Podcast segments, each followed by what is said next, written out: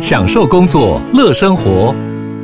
随时随地自在安排，高效工作不打折。HP Dragonfly 一公斤轻巧机体，搭配超长效电池，三比二萤幕比例，视野更高，看更多。支援触控功能，好看又好滑，顶尖安全的工作好伙伴。HP Dragonfly 顶级商务笔电，采用 Windows 11专业版，在任何地方展现卓越的工作表现。嗨，大家好，我是摩尔，欢迎收听摩股史塔克。那首先我开一个 Instagram，然后里面应该说放我的生活。那不外乎就是运动跟吃饭，然后股票东西可能比较少，有没有放我不太知道，因为现在才刚开，然后才两篇贴文而已。如果你们有兴趣的话，可以在 l i n t r e e 找我的个 Instagram 连接，喜欢的话就可以加入，大概这个样子。然后另外就是我昨天终于正式的离职了，然后离职之后有去吃饭。其实离职的当天早上骑车去去公司的时候，平常骑三十分钟，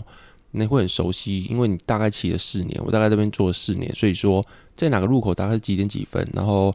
那你的红绿灯什么时候会开始？什么时候会停？超过这个红绿灯之后，下个红绿灯你有没有办法超过？很多东西其实你都了然于心的，因为你都已经骑了四年。然后昨天是最后一天骑的，意识到这件事情之后，整个变得蛮奇妙。就算你进到公司之后，走了楼梯啊，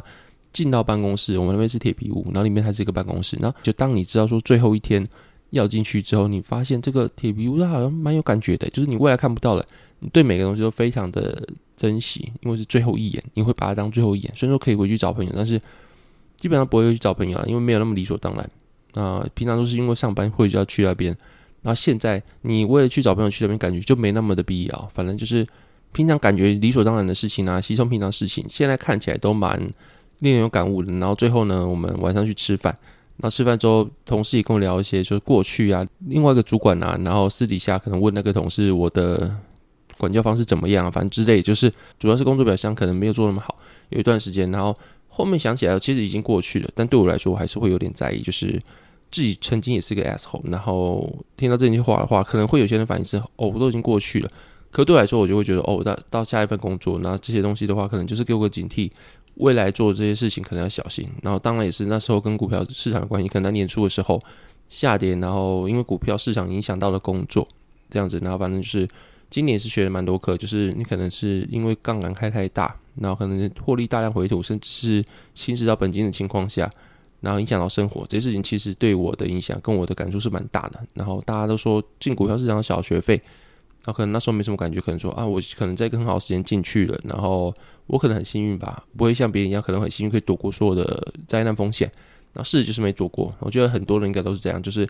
在不错的时候进入股市市场，然后风险意识可能就没有那么高，然后也不太知道熊市的风险，可能就会忽略，因为完全没有经过它，你对它没有什么了解，然后它最后就让你去缴学费。那大概是我的感想，因为股票市场去影响到工作，可能未来会去警惕这件事情，甚至把重心放在生活身上。当然不是说不去管股票市场，就是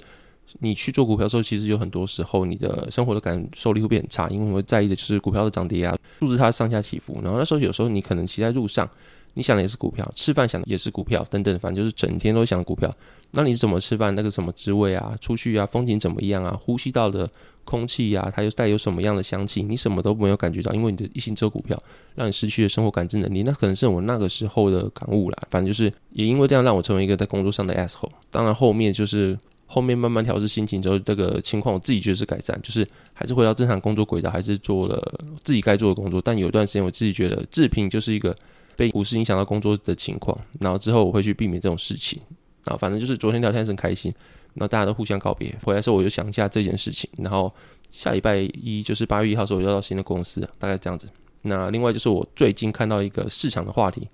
诶，不是市场话题，就是很多人在分享一个东西叫做 degrowth，de 就是反对或者是去 anti 的意思，然后另外就是 growth 就是成长，然后中文翻译就是弃成长、放弃成长这个概念。那这个概念大意就是，它是用一个故事，就二零一七年的时候，一个实况转播的市民大会上面，一个叫做 Trevor Hill 的大学生，那时候是大二，然后他跟那时候 Nancy Pelosi 去说，大意是十八到二十九岁美国年轻人有大概五十一趴不再支持资本主义，那就询问 Nancy Pelosi 啊，那时候他爸说他是美国众议院的议长，也就是全世界最有权势的人，问他说有什么感想，那 Nancy Pelosi 他说他想了一下之后回答说，谢谢你的问题，但必须说我是个资本主义者，就是这样，这是改变不了的事情。然后他们就把这件事情放到了影片上疯传，然后最后他得到一个结论，就是最后他给了一个结论，就是那些 Pelosi 之所以会这么讲，是因为他在捍卫资本主义，不让别人去公开资本主义的禁忌。然后他反而是说 Trevor Hill，他是一个寻常中民的年轻人，他跟大家都一样，只是为了得到一个更好的世界。然后他很诚恳的问的问题呢，却被一个野心、充满野心啊、充满戒心的 Nancy Pelosi 无法接受，所以遭受这样的对待。那我是不太知道为什么说一个画面，然后你可能是支持 Trevor Hill，那支持他论点之后讲故事就可以讲的说他是怎么样的人啊？那 Nancy Pelosi 直接讲一句话之后呢，你用你的视角去帮他解释了一番，但你其实从头到尾都没有反问过这两个人，或是没有访问过这两个人他的想法。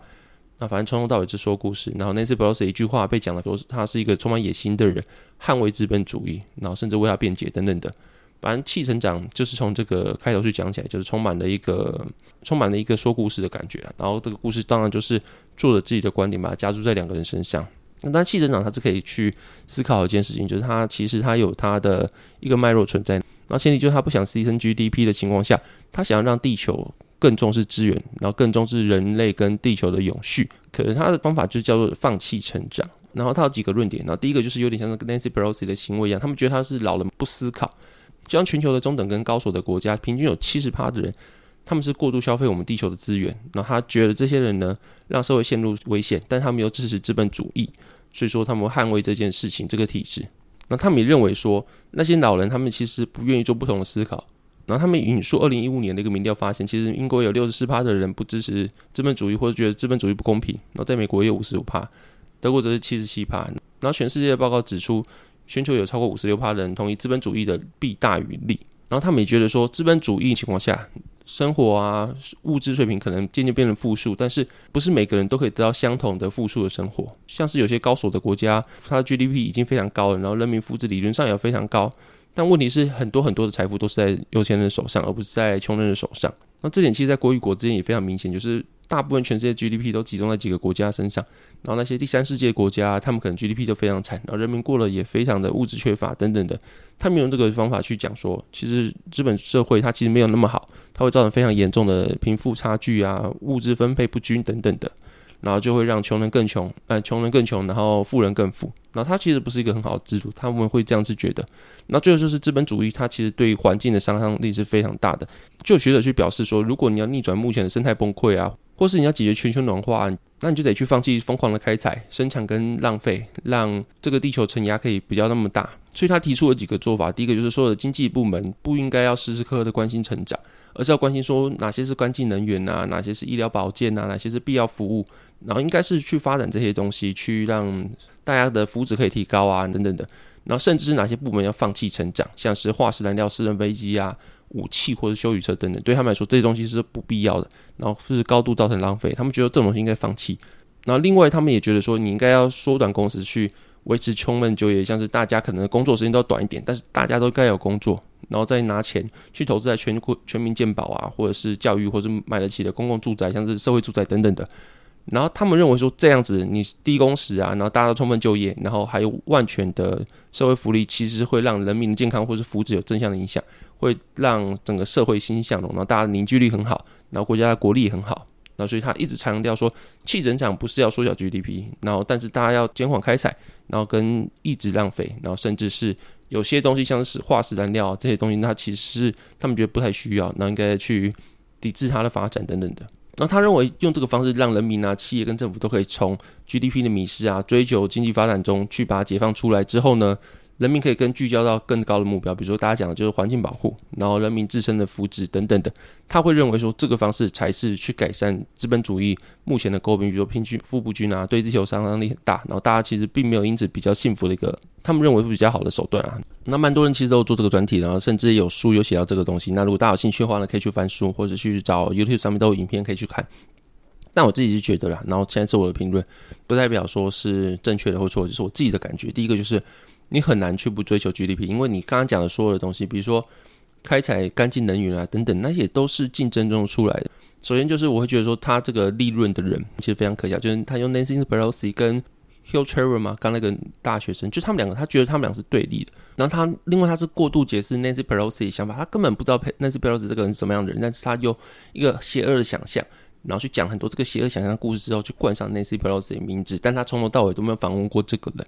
啊，就被断章取义，但他却用这个那么那么不公正、不道德的事情去完成他自己的公平正义，去完成他自己的道德，他手段明明就是有个问题存在的。然后另外就是人本来就是从左到右的过程。其实我之前就一直讲过，小时候也是左派，我也觉得说公平正义啊，政府应该提高工资啊，然后政府应该做什么巴拉巴拉巴拉拿，去克富人税啊，然后贫富不均，没有人买得起房子，是政府太邪恶等等的。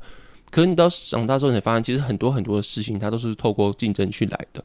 那如果你政府去介入的话，其实当然就是穷人可能一时间可以获得。一些改善或获得金钱，或者什么会比较喜悦，但你长远来看的话，这其实不利于人类社会的发展。当你会说什么人类社会发展怎么样，就是牺牲穷人啊？但其实你要想到，就是穷人的人类社会发展，但是有钱人会越来越富，然后财富是急剧的增加。但是你去看有穷人，那你一直觉得穷人很可怜，那是比较出来的。你现在的穷人，其实跟一百年前的有钱人比起来的话，其实穷人过得还是比一百年前有钱人好。你有大众运输啊，你有冷气啊，你有很多很多 iPhone 可以花等等的东西，你无时无刻都可以用 Google Map 去导航，然后你可以无时无刻去 Instagram 搜索好吃的餐厅，然后你可以去找四面八方世界各种各种不同的异国料理。在你家附近可能就可以吃得到，甚至可以叫 foodpanda，然后可以叫很多很多不同的东西，都是几百年前没办法想象的美味。啊这些事情其实比几百年前世世界最大的、最顶尖那个一趴的人的生活还要过得好。所以你说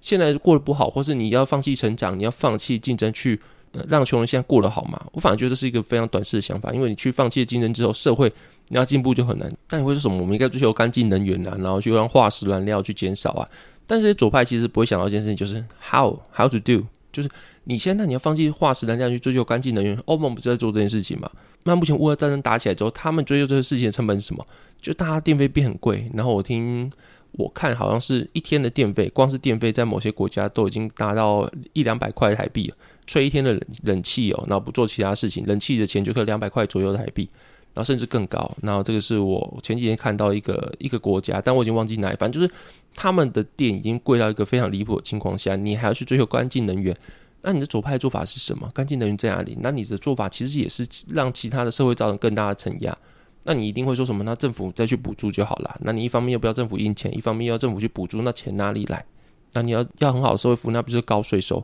那你高税收你要从哪里收？还是要跟富人收啊？然后你穷人一定是没法收那么高的税收，他一定是集聚式的收法，穷人收比较少，然后富人收比较多。那到头还不是要靠富人去发展？不然富人哪里来？就是他们透过高度竞争去赚到他们的财富，然后去让驱使社会流动，驱使社会有这些需求。比如说有 iPhone 的需求，本来是没有这些需求，然后后面就是 iPhone 的需求出现了，然后大家靠 iPhone 赚钱，变成有钱人，然后再去跟有钱人课税，之后把这些钱拿去。做社会福利不是都是这样子的吗？那你现在要跟客富人课税，然后要去放弃成长，那富人哪里来？然后你没有富人，没有没有这些课税之后，你要怎么去做高度的社会福利？这些东西都是一体两面的。我觉得有些左派真的想得太美好，然后他们就说我们应该怎么样，但是还要怎么做？啊，怎么从现在的体制去做？他们又讲不出来。他们说哦，这政府的事情，你们自己要想办法。这是一个非常奇怪的事情，我是真觉得，所以我认为说你要改变现在世界方法，其实不是从根本，因为根本竞争你还是一定要维持，因为你没有竞争的话，人类社会是没办法一直往前。其实人类生活是一直在进步的，那你可能会觉得说，嗯，粮食错置啊，可能有些地方粮食可以多到可以浪费，有些地方是吃不饱状况，那这个是可以去解决的，但不能够因为这样去打翻说资本主义不好啊，我们打翻资本主义之后，粮食就可以获得改善，怎么可能？因为现在粮食会。产到过剩也是因为资本主义的竞争状况下，大家农业技术进步啊，然后开采技术进步啊，然后还有大范围的去用无人机去做种植啊等等的，才能导致这么多粮食产出。那这也是透过竞争情况下，大家会选择更好的效率去生产那些资源，然后才会得到这样的荣景。你可以去解决资源错置的情形，但不你不能一一竿子打翻说是因为资本主义害的，反而是因为资本主义你才会有这么多粮食。你可以针对问题解决，而不是我要仇富，我要仇视资本主义，让我觉得我比较高尚，让我觉得我比较聪明。我觉得这样是一个非常奇怪的情况啊。然后另外，他觉得资本主义会让整个社会变比较差，但其实反而是资本主义的关系，其实很多事情才会被发现，才会被改善。那我举个最近听到现实中的例子啊，比如说阿兹海默症这个症状，啊这其实是一件近期非常热门的学术议题。啊起因其实是反而是一个放空的机构啊，他启动一个学术不断的调查，就发现过去几十年来阿兹海默症研究其实都是建立在一个可能是造假研究上面。然后整件事情的起因是一个生意教授觉得说，这间 Casava Science 公司它的药厂的阿兹海默症新药怪怪的，我不知道这个公司名字有没有念错，反正就是我自己拼起来 C A S S A V A Casava，我是这样拼。然后 Casava Science 它这间药厂的阿兹海默症的药，这个生意教授觉得怪怪的。结果这件事情闹起来之后，有位律师去联系他，然后出了一笔钱邀请他去继续对他这件案子。那这笔钱哪里来的？就是因为这个律师后面有一个投资人，他放空了卡萨巴的股票，然后只要证明说卡萨巴他的新药问题，股价下跌之后呢，这些人就可以因此盈利。然后在过去这个研究是因为过去大家都对阿兹海默症不了解，然后在二零零六年有一个科学家发现说阿兹海默症它可能是因为大脑里面一个贝塔淀粉样蛋白沉淀所引起的。那后续几十年，全世界各大医院、药厂都会针对这个研究去投入无数的科学家的青春啊，还有不知道几个亿的经费等等的。然后过了几十年之后呢，大家还发现这个研究是造假的。那你想想看，如果这件事情在没有竞争环境下会变怎么样？比如说，你看政府部门去研究部门，他就定期投入经费，然后或是其他的公司，他可能定期拨笔钱在那边，然后去养了很多冗员。然后大家因为没有市场，没有自由竞争的关系，大家都不会想象到什么去从别的地方去盈利去赚钱，所以就不会有放空这个感想。然后觉得怪怪的呢，那就继续做下去没差，反正他就没有什么背负业绩啊，没有什么竞争的意识。然后我只要定期拿到钱，那怪怪是怎么样？反正我就一直做，一直做，一直做，我就一直有钱来。那他为什么要去放空？为什么要去调查这个事情有没有假？所以说，如果你是在没有竞争环境下面的话，这件事情是绝对不会被发现的。或是那么多那么多的科学研究，怎么去让你的寿命延长啊？人类的健康会越来越健康，平均寿命可能现在八十岁、九十岁，但是以前呢，可能只有三十岁、四十岁。那这一切都是怎么来？一切都是资本主义社会来的，大家都是透过竞争，透过一些很多很多为了自己的利益去做到，反而去做很多造福这个社会的事情。所以说，你如果说你要在一个像你们刚才讲那个社会，就像左派讲的社会一样的话，根本不可能会有人有人查阿兹海默症这件事情是。一个可能是一个源自于造假的报告，那这样的话只会让后续大家都会一直投入金钱啊，投入非常大的青春在这个地方，然后去无功而返。那这样未来的话，阿兹海默症的病人更不可能因为这样去受益，然后人类的健康啊，人类福祉也不会因为这样进步，因为。这样反而是一个非常严重的资源浪费，反而是因为资本主义的关系，大家可以让自己的研究、让自己的做的事情是更有效率，反而可以阻止浪费。我反而是觉得这样子的事情啊。那当然说，因为我没办法跟左派对话，他们可能会觉得说我的讲法有可能有些谬误，他们想要反驳。但我自己会觉得，资本主义反而会造成很多很多的，当然还是？有资源错置，像粮食问题，但是他们反而也可以，因为他们需要更有效率的去做很多事情，然后解决了很多资源错置，反而是节省很多资源。那这就是一体两面的。他只是他们看到的某一面，然后没有看到这一面而已。他们可能只看到粮食啊，没有看到资本主义可能为了追求效率，反而让很多很多的资源去得到更好的发展。好，那大部分大概是结束这个话题。那另外就是市场的话题。首先带大家回顾一下这个礼拜发生什么事情。首先是 FOMC 在台湾时间的七月二十八号凌晨公布要升三码，然后去年就预期大概还是十三码。周四周五的市场其实是大涨的，但是其实预期是不变，就是八月没有 FOMC 会议嘛，就在 FOMC 会议之前大概有一个多月时间，然后市场其实有足够时间去涨。可是这个涨我并不觉得是利多了，反正就是十三码这个数字是没有变过的。然后其实后续升息所带来的冲击也是从五月，因为三月才升一嘛，那有可有可无，所以说其实真正的升息所带来影响会在 Q 三、Q 四的财报，也是企业的 Q 四的财报，因为企业的财报年跟我们的一般算法不一样，反正就是后续的升息所带来的影响，可能在后续的财报才会慢慢的浮现。那因为真的是真的升息是五六月开始升息的，那比较严重的升息所带来影响也是五六月之后的事情。那所以这其实还要观察，不能说市场涨就觉得哦完全没事，然后市场跌就说哦事情很多，你还是要去想想看，说十三码这个数字是没有变的。然后虽然说股票大涨，但它其实会对不会不会对后面有一些影响？但其实你是这么想，但是你还是要持续参入市场，不要因为这样去猜测市场，然后真的是做个 all in 或者全部都不要持股的情况，去做个极端情况，反而会让你很难去做事情啊。那我现在还是一样维持现金部位是二十五趴，跟之前一模一样，然后七十五趴是在市场之中。然后其实从过往经验来看，多头开启其实跟降息是非常有关系。但是根据前几天我发布内容，其实大家都知道，就是一九七五年之后通膨大幅下降之后，联准会其实也有降息，但一降息通膨又暴冲上去。所以说，其实这次联准会其实会借鉴过去的经验，我觉得它不太可能会重蹈覆辙，就是不太可能会因为通膨一下降下来之后呢，它又开始降息，然后让通膨暴冲的风险变大。那时候你要去压下来，其实是更难压的。所以说，我觉得衰退是在所难免的。反正就是第二季的 GDP 公布也是负值，那。从广义的情况下来说，我们就是陷入一个衰退的情况之下。那当然说拜登觉得他不是啊，我就改一个规则就不是衰退的。但是其实从广义来说，其实可能就是今年已经陷入个衰退的情况下了，大概这个样子。然后最后其实最近的各个产业其实状况也非常不一样。比如说今这个礼拜其实 Snap 爆雷，就是象征的就是广告收入的族群它的的情况都不太好。你看 Google 财报开出来之后，其实也不如预期。然后但其实它的事业体很多，所以它表现不会像 Snap 那么差。然后主要原因也有可能是因为他们的收入在不景气的情况下，企业会开始计较它的投放广告资金的使用量，使用率，所以说投放广告会比较集中在大型有效率的公司，像是 Google 啊，或是网红上，你有看到可能会大型网红他们的情况会比较没有那么断锤，然后小型的网红可能会因为这样子开始收不到业配。比如说，如果你今天找一个非常不有名的网红，好像是蘑菇好了，然后可能在情况好的时候，你蘑菇也会投，股癌也会投。而在情况比较差的时候，大家开始计较资金的使用效率的时候，可能蘑菇就不会投了。但是股癌这个预算还是在，还是会投股癌。大概是这样子，因为广告是必须存在的一个行销成本。但你会开始因为这个关系，所以说计较这个成本的支出，可能会 cost down 一些成本，然后就从小的网红或是这些小的公司去做 cost down，然后去把资金集中在大型的。那如果最后是连大型，像是 Google 啊，或是连股癌啊，他们的收编的投放广告量都有受影响的话，才是非常严重的终端的一件事情。而且股癌自己有在节目说过，他目前还没被影响，但他其实周边有些人已经开始反映了，最近的广告其实投放量有变低。然后反正就是之后呢，Meta 的财报也开出来，表现是持续下滑，甚至是公司史上第一次年营收出现负一趴吧，负一趴的营收下滑。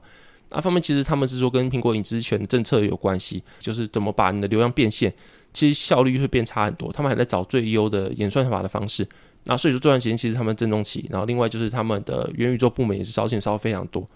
那这其实就是真的就是一个公司的阵痛期。如果你真能够从这样去找出一条路的话，其实后续来说 Meta 是一个非常好的公司。但情况是这时候你要去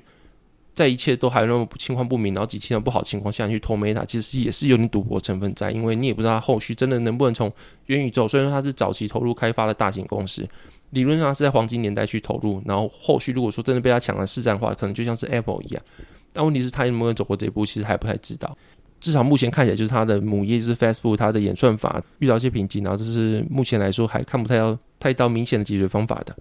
然后另外，不止广告业进入寒冬，像是半导体的 Intel 或是高通或联发科的财报也不是非常好，尤其 Intel 的 Q2 的营收大幅下滑了十七趴，连他们 Data Center 理论上是半导体最强需求的一块，也都下滑了十六趴，然后。也导致他们在公布财报后面大跌。那另外，联发科也宣布全年的目标下修。但是这些东西应该大家都看过，因为毕竟我是礼拜六更新 Podcast，然后所以说这些详细数字我也不跟大家讲。反正就是半导体的情况也不太好。然后像我前几集讲一样，半导体目前可以看到库存应该是到年底，或甚至明年 Q1 都可能还没办法消化完。那目前看起来半导体是慢慢走向低谷了，就是经济循环低谷。那刚才讲的都是行业的这些不好的地方，但其实有些行业还是看到亮点。第一个就是旅游服务业，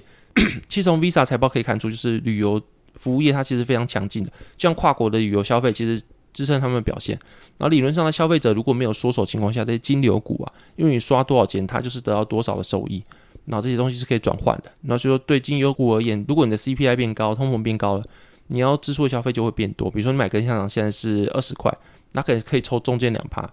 然后，如果现在变三块、三十块的话，它还是可以抽中间两趴。那所以对他来说，你的通膨其实可以转换它的盈利表现会越来越好。所以理论上，对于消费者没有缩手情况下的话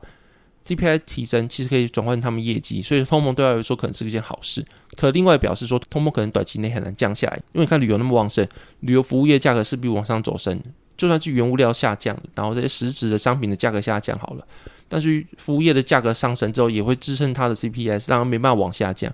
那所以说要扣回刚刚讲的话题，就是费德降息嘛，其实还早。一来就是 CPI 根本很难下降，二来就是就算下降了好了，Fed 也不可能会因为这样冲到一九七五年的复测。所以这个比较紧缩的货币政策呢，可能还要维持一段时间。那另外在 Apple 其实也开出不错的财报，就像是智慧手机，就算减弱到现在好，他们的 iPhone 需求还是没有衰退，然后 EPS 也是优于预期。但其实最让人家觉得比较惊讶是电商的亚马逊，它可能是。可能前几年 Shopify 出来的财报也不太优秀，会让他觉得说电商的服务是不是会受到很大影响？但亚马逊的财报开出来之后，AWS 的云端服务其实是优于预期的。虽然它的电商服务一样是不太好，但是在数位广告，就像我刚讲一样，就是大家会把数位广告资源啊去投入一些大型的厂商，像亚马逊在电商来说就是龙头的地位。所以说，就算它的财报可能也跟电商一样不太好，但是就还是会比其他电商好一点。所以说，只要你能打赢悲观的预期呢，它就是一个非常好的财报。所以让它财报开出来之后呢，隔天也涨了大概十趴左右。然后总结一下，就是目前市场的好的消息啊、坏消息都会有。然后其实有很多人说七月十三那边是底，然后其实这样讲其实也是合乎那些人的逻辑的。但是有些事情是你要去观察，就是如果不降息的话，其实十年跟三个月的美债它的折利率是势必会倒挂的。但联准会现在是不可能降息的，所以我会觉得说。衰退是在所难免的。那另外就是美国政府在之前的 Q 二 GDP 公布前就开始一直跳出来说，连两季的 GDP 负值不能算是严格定义的衰退。那真的是 Q 二开出来是负值。然后所以说也可以导，也可以去回应我刚讲话，就是未来衰退是在所难免，就是看你要衰退多久，然后范围多大而已。那另外在乐观情况下，应该是未来也是横盘整理，因为你现在在进入衰退的情况下，再加上高利息的情况下，你很难去说它像二零二零、二零二一年来一样来一个 V 转的上涨。那可能最乐观情况下也是慢慢的横盘，然后直到升息的过程进入尾声之后呢，预期降息才会进入下一次的牛市。那目前看起来，整个市场交易出来的共识应该是说，呃，降息的过程应该会落在明年六月。然后其实未来的变数还太多，所以这东西其实你就去看看好了。其实甚至不用把它去纳入投资考量。那比较悲观剧本就是像我刚之前的 p 克 d 讲一样，其实 PE 的修正目前只修正到 Price，然后如果后续财报开出来，像我刚讲。像五月开始才是真正升息比较高的时候，那如果后续开出来真的对 EPS 造成非常大打击的话，其实二端下跌还没开始来，目前只下跌的 price，然后后面一的修正可能会在后续财报如果开出来不好的话，才会进行第二波的修正，然后这是大家会去预料这些事情要去观察的。那如果说开出来 EPS 还是没有那么差的话呢，那可能就是。就会像我刚才讲，就是进入横盘整理，然后整理到降息循环开始之后呢，才会开始有另外一波牛市起来。在这之前都不会预期到有个非常大的 V 转。不过整体我自己来看呢，就是不破底的情况是有的，所以说我会觉得说，就是你现在应该还是要有五十趴以上持股，但是说美股韭菜王它只有十二趴，然后有八十趴的现金水位，那每个人情况不一样，但是我是觉得说你至少要有一笔钱是在市场里边，后续在。大家都看不懂市场这个假设下面呢，无论是进或退，你会比较灵活啊。就上涨之后，你不会因为这样没有喝到汤；然后下跌的时候，你不会因为这样没有钱加嘛。我会觉得说，你还是要保留一部分的现金所有跟一部分的持股，会是比较进退灵活的一个策略，大概这样子。然后在最后讲，就是我有开个 Instagram，那如果大家喜欢的话，可以到 Linktree 上面找我连接。如果喜欢这个节目的话，可以到 Apple Podcast、Spotify 或者 Mixer、大法师给我五星评价。然后大家这样子，谢谢大家收听，拜拜。